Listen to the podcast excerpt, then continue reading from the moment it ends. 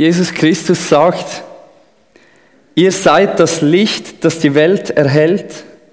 Eine Stadt, die oben auf einem Berg liegt, kann nicht verborgen bleiben.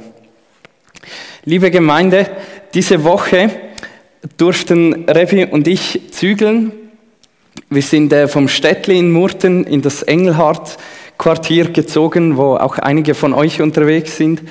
Und ähm, es war ziemlich heiß diese Woche und wir haben da Kisten geschleppt und die Wohnung vollgestellt. Und irgendwann haben wir gemerkt, es wurde Abend, es wurde ein bisschen dunkel und äh, merkten plötzlich, wir haben ja noch gar kein Licht in dieser Wohnung. Haben dann die Decke geschaut und da sind überall so Drähte herausgekommen und wir hatten gar nicht, keine Lampen aufgehängt und ähm, wir hatten zum Glück eine einzige Stehlampe, die wir dabei hatten nahmen diese Stehlampe, stellten sie in die Mitte der Wohnung, steckten sie ein, zündeten sie an und ich habe einmal mehr gestaunt, wenn es dunkel ist, wie wenig Licht das nötig ist, um einen großen Raum zu erhellen, um zu leuchten. Und darum wird es gehen in unserer Serie, in die wir heute Abend starten dürfen. Was heißt es, Licht zu sein? Was heißt es zu leuchten? Was meint Jesus mit diesem Auftrag? Ihr seid das Licht der Welt. Und wir möchten uns in drei Predigten und einem Vertiefungsabend möchten wir uns mit diesem Thema befassen. Was heißt es zu leuchten? Was hat das Leuchten auch mit dem Auftrag zu Evangelisation zu tun? Wie hängt das zusammen? Und heute Abend möchte ich starten und zwar indem wir uns drei Ereignisse im Leben von Jesus anschauen. Und wir finden alle diese drei Ereignisse im Evangelium des Markus und zu diesen drei Ereignissen passen so drei Stichworte. Ich habe die Predigt heute unter diese drei Stichworte gegliedert. Das erste ist Vollmacht, das zweite ist Rückzug und das dritte ist Intimität.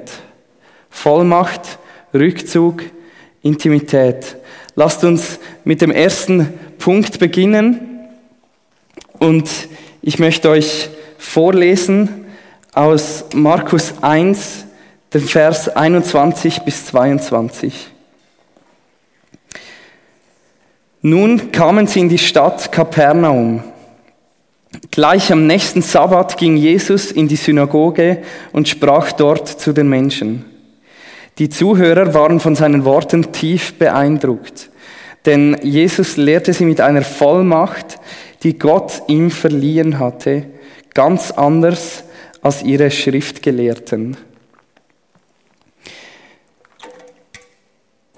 Wir müssen uns etwa 2000 Jahre zurückversetzen in die Zeit, wo Jesus in Israel unterwegs war.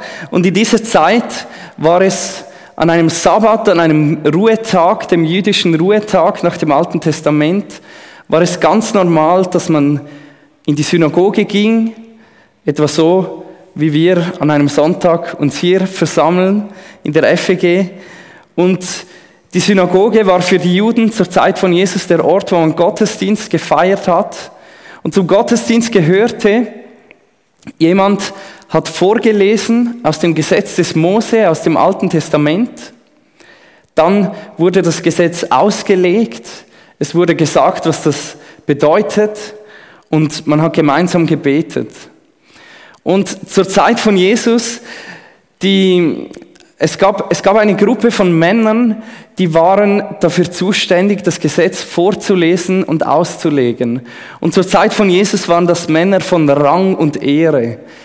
Diese Männer waren die sogenannten Schriftgelehrten. Wenn ein solcher Schriftgelehrter in einen Raum kam, dann sind alle aufgestanden, um zu zeigen, wie sehr sie ihn für seine Rolle, für sein Amt geehrt haben.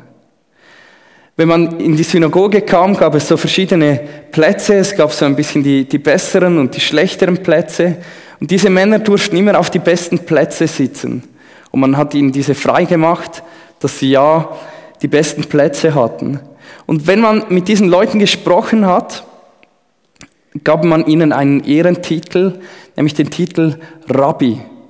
Das heißt, ungefähr mein Lehrer oder mein Meister. An diesem besonderen Tag kommt ein neuer Rabbi in die Synagoge von Kapernaum und es ist Jesus. Und Jesus lehrt, er predigt, soweit ganz normal, aber er lehrt so, dass die Leute fast von den Stühlen kippen. Markus schreibt, sie erstaunten über seine Lehre. Aber er braucht hier ein Wort, das heißt eigentlich, sie waren außer sich. Sie, sie konnten es wirklich fast nicht verstehen. Jesus lehrte sie auf eine neue Art und Weise, auf eine Art und Weise, die sie noch nicht gekannt haben. Was ist der Unterschied? Was unterscheidet Jesus von den Schriftgelehrten? Es ist die Vollmacht. Jesus lehrt mit Vollmacht. Vollmacht ist sehr ein starkes Wort. Vollmacht bedeutet Autorität. Es bedeutet ähm, eigentlich das, die Fähigkeit, so zu handeln, wie man es sich vorgenommen hat. Aber mit Vollmacht schwingt auch etwas anderes noch mit. Und das, wenn, wenn ihr in eurem Alltag schon mal diesem Wort Vollmacht begegnet seid, dann war es vielleicht, wenn ihr zum Beispiel ein Konto eröffnet habt. Wenn ihr ein Konto eröffnet, könnt ihr jemandem eine Vollmacht geben. Und diese Person kann dann über euer Konto verfügen. Mit anderen Worten, Vollmacht ist etwas, das verliehen wird. Vollmacht ist etwas, das geschenkt wird. Und genau das schwingt auch hier mit, wenn Jesus mit Vollmacht lehrt. Jesus lehrt mit einer Autorität, die er sich nicht selbst erarbeitet hat, sondern die ihm Gott geschenkt hat. Auch die Schriftgelehrten zur Zeit von Jesus hatten Autorität. Sie durften das Gesetz des Mose auslegen, so dass es bindend war für die Leute. Sie durften einen Vers aus dem Alten Testament nehmen und dann sagen, und für dich heute bedeutet es das und das. Und ihr Wort war eigentlich Gesetz dann. Aber ganz oft haben die Schriftgelehrten ihre Autorität in anderen Schriftgelehrten gegründet. Sie haben zum Beispiel gesagt, Rabbi so und so hat das und das gesagt. Und deshalb lehre ich euch das heute. Ihre Autorität kam aus der Tradition, aber die Autorität von Jesus Christus kam von Gott selber. Gott hat Jesus eine Vollmacht gegeben und die Leute haben ihm das angemerkt. Sie haben gemerkt, jetzt mit Jesus ist etwas anders. Was hat das mit uns zu tun? So wie Jesus, so wie Gott Jesus seinen Auftrag gegeben hat, so hat Jesus auch seinen Jüngern einen Auftrag gegeben. Ich habe euch am Anfang den Vers aus Matthäus 5, Vers 14 vorgelesen. Es ist der Ort, wo Jesus zu seinen Jüngern sagt, ihr seid das Licht der Welt. Ihr seid das Licht der Welt. Jesus sagt zu seinen Jüngern, ihr werdet leuchten. Er sagt zu seinen Jüngern, ihr werdet leuchten. Und ich glaube, Jesus an dieser Stelle gibt Jesus seinen Jüngern eine Vollmacht.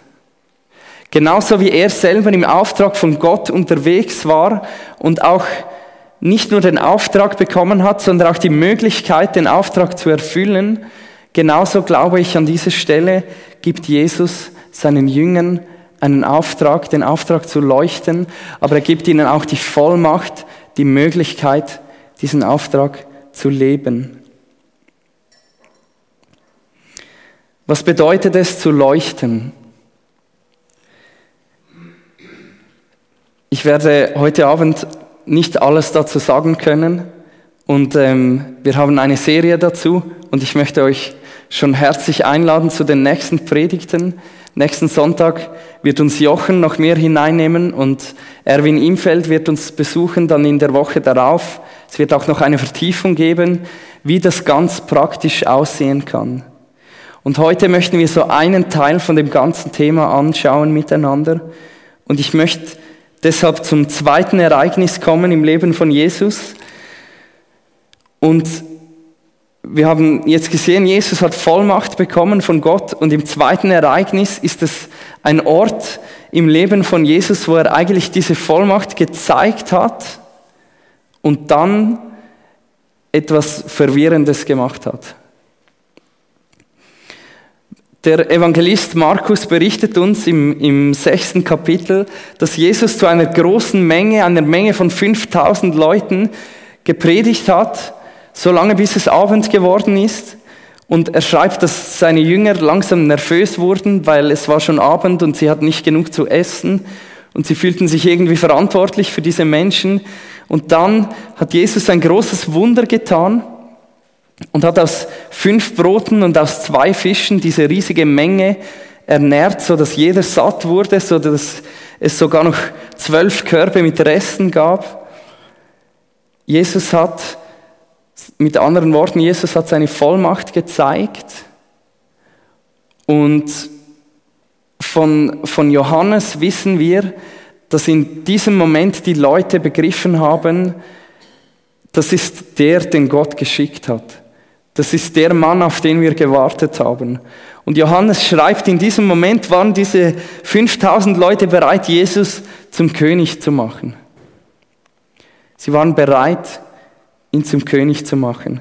Und dann lesen wir etwas, das unter diesen Umständen ein bisschen komisch tönt. Ich lese das vor aus Markus 6, Vers 45 bis 46.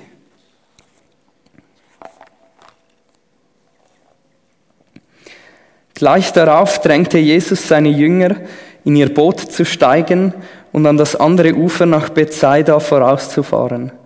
Er selbst blieb zurück, denn er wollte erst noch die Leute verabschieden. Danach ging er auf einen Berg, um zu beten.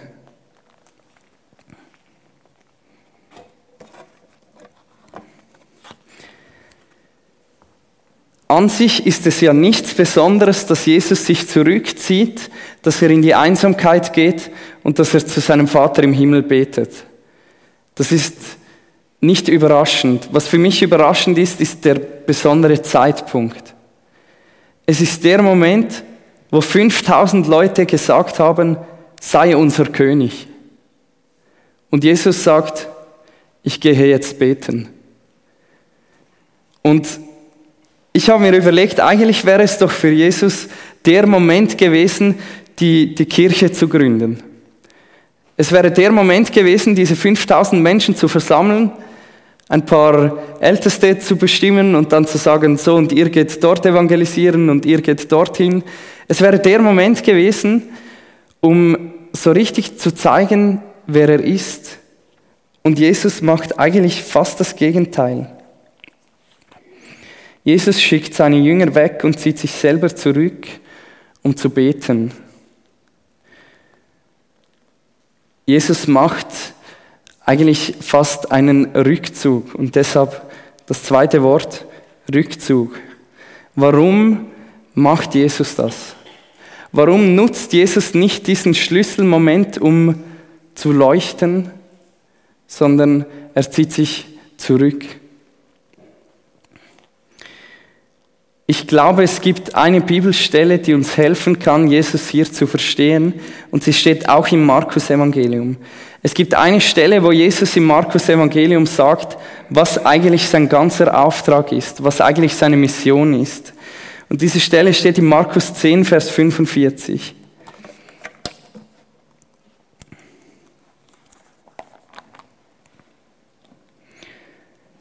Jesus sagt über sich selbst, denn auch der Menschensohn ist nicht gekommen, um sich bedienen zu lassen. Er kam, um zu dienen und sein Leben als Lösegeld hinzugeben, damit viele Menschen aus der Gewalt des Bösen befreit werden. Ich lese es noch einmal. Denn auch der Menschensohn ist nicht gekommen, um sich bedienen zu lassen. Er kam, um zu dienen und sein Leben als Lösegeld hinzugeben damit viele Menschen aus der Gewalt des Bösen befreit werden.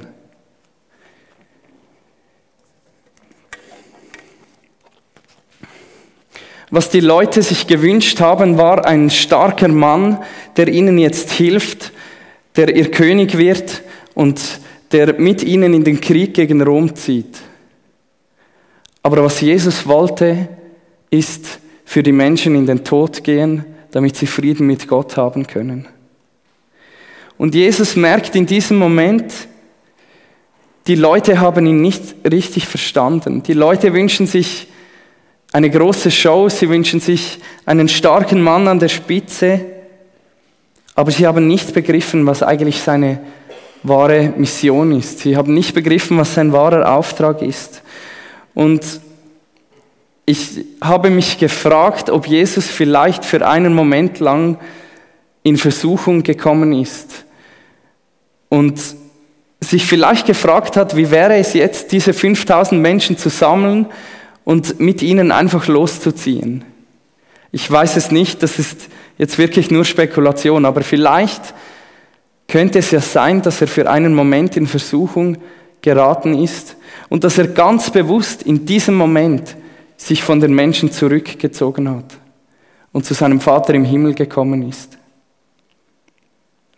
Ich glaube, dass Jesus, sogar Jesus, den Rückzug brauchte, um seinem Auftrag treu zu bleiben. Ich glaube, dass er sich in diesem Moment ganz neu auf Gott und auf seinen Auftrag ausgerichtet hat.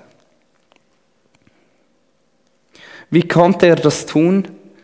Indem er sich von den Erwartungen der Menschen zurückgezogen hat, indem er auf einen Berg ging und in der Einsamkeit zu seinem Vater im Himmel geredet hat.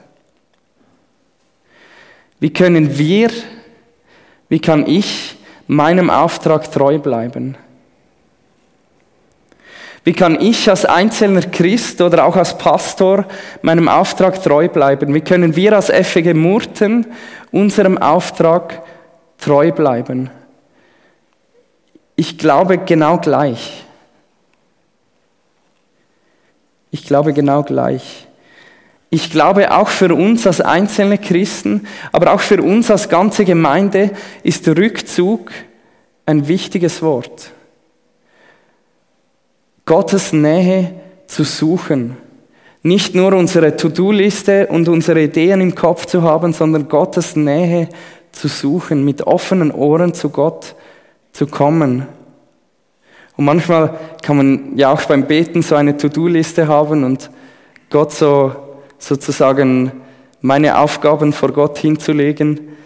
Aber ich glaube, es braucht Momente, wo wir einfach nur Gott um seiner selbst willen suchen, wo wir uns Zeit nehmen für ihn. Und ich glaube, es sind gerade die Momente, wo unser Auftrag uns wieder klar wird.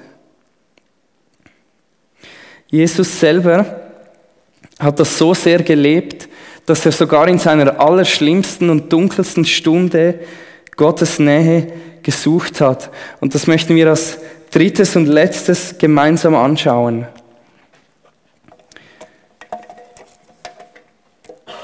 Aus Markus 14, der Vers 35 und 36. Jesus ging ein paar Schritte weiter, warf sich nieder und betete, dass Gott ihm, wenn es möglich wäre, diese schwere Stunde ersparte. Aber, Vater, alles ist dir möglich. Lass diesen bitteren Kelch des Leidens an mir vorübergehen. Aber nicht, was ich will, sondern was du willst, soll geschehen.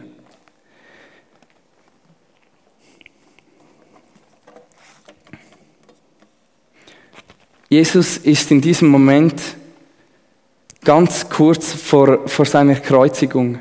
Er weiß, dass jetzt der schwierigste Moment von seinem ganzen Auftrag angebrochen ist, dass er jetzt seinen, seinen Auftrag, die Sünde der Welt auf sich zu nehmen und am Kreuz dafür zu sterben, dass das jetzt vor ihm steht.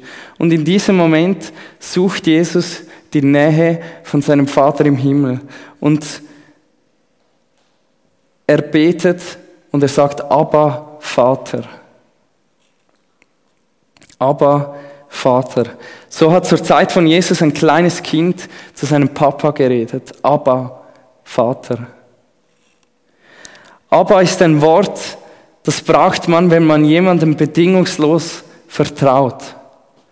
Es ist ein Wort, das Liebe und Zuneigung zum Ausdruck bringt, aber vor allem auch dieses Vertrauen von einem kleinen Kind zu seinem Vater.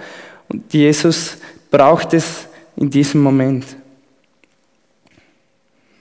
Und ich glaube, das zeigt uns, dass Jesus aus dieser Intimität, aus dieser innigen Beziehung mit seinem Vater im Himmel gelebt hat. Dass jede Minute von seinem Leben von dieser Intimität mit Gott im Himmel geprägt war. Und dass diese Beziehung zu seinem Vater ihm die Kraft gegeben hat, seinen Auftrag auszufüllen, auch wenn er furchtbar schwierig war. Kennst auch du diesen Vater? Kannst auch du sagen, aber Vater? Kannst du Gott nicht nur Herr, sondern auch Vater nennen? Kannst du akzeptieren, dass Gott dein Vater ist, der dich lieb hat, der dich mit Liebe anschaut, egal wie dein irdischer Vater mit dir umgegangen ist. Aber wer sagt uns überhaupt, dass wir Gott Abba nennen dürfen? Wer sagt uns überhaupt, dass wir Intimität mit Gott haben dürfen? Gottes Wort sagt es uns. Ich möchte uns Galater 4, den Vers 6 vorlesen.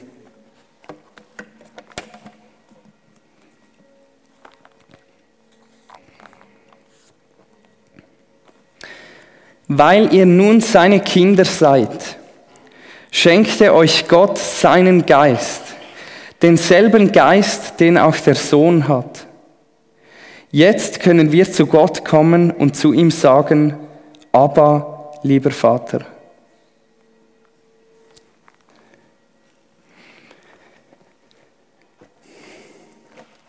Ist dir klar, was das bedeutet?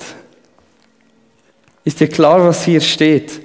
Die gleiche Intimität, die gleiche enge Beziehung, die Jesus mit seinem Vater haben durfte, die steht auch für uns offen. Der gleiche Geist, den Jesus hatte, steht hier. Der gleiche Geist ist auch uns geschenkt. Und deshalb dürfen wir zu Gott kommen und sagen, aber Vater. Was heißt es zu leuchten? Ich glaube, es heißt, aus dieser Beziehung unser Leben zu führen diese Beziehung zu pflegen und in den schwierigsten Stunden und Momenten unseres Lebens gerade dann zu Gott zu kommen, Gottes Nähe zu suchen. Und ich glaube, wenn du aus dieser Intimität mit Gott, dem Vater, lebst, dann beginnst du zu leuchten. Und ich möchte mit einer besonderen Geschichte aus dem Alten Testament diese Predigt abschließen wo genau das passiert ist.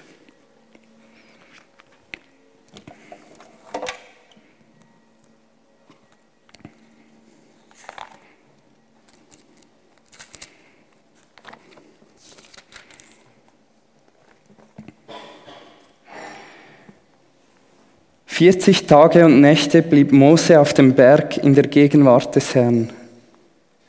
Während dieser Zeit aß und trank er nichts. Er schrieb auf die Steintafeln die zehn Gebote, auf die sich Gottes Bund mit den Israeliten gründete. Als Mose mit den beiden Tafeln in der Hand vom Berg Sinai herabstieg, lag ein Glanz auf seinem Gesicht, weil er mit Gott gesprochen hatte. Mose selbst merkte nichts davon. Aaron und die anderen Israeliten aber sahen sein leuchtendes Gesicht und fürchteten sich, in seine Nähe zu kommen. Doch Mose rief sie zu sich. Da traten Aaron und die führenden Männer des Volkes zu ihm und Mose redete mit ihnen. Danach kamen auch die anderen Israeliten und Mose gab ihnen alle Gebote weiter, die ihm der Herr auf dem Berg Sinai mitgeteilt hatte.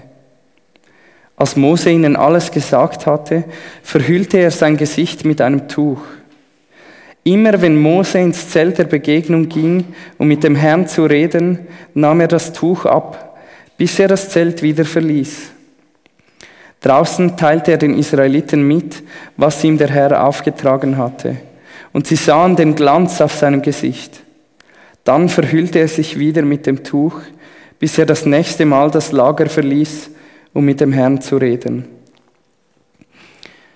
Vater im Himmel, la uns leuchten, das wünschen wir uns.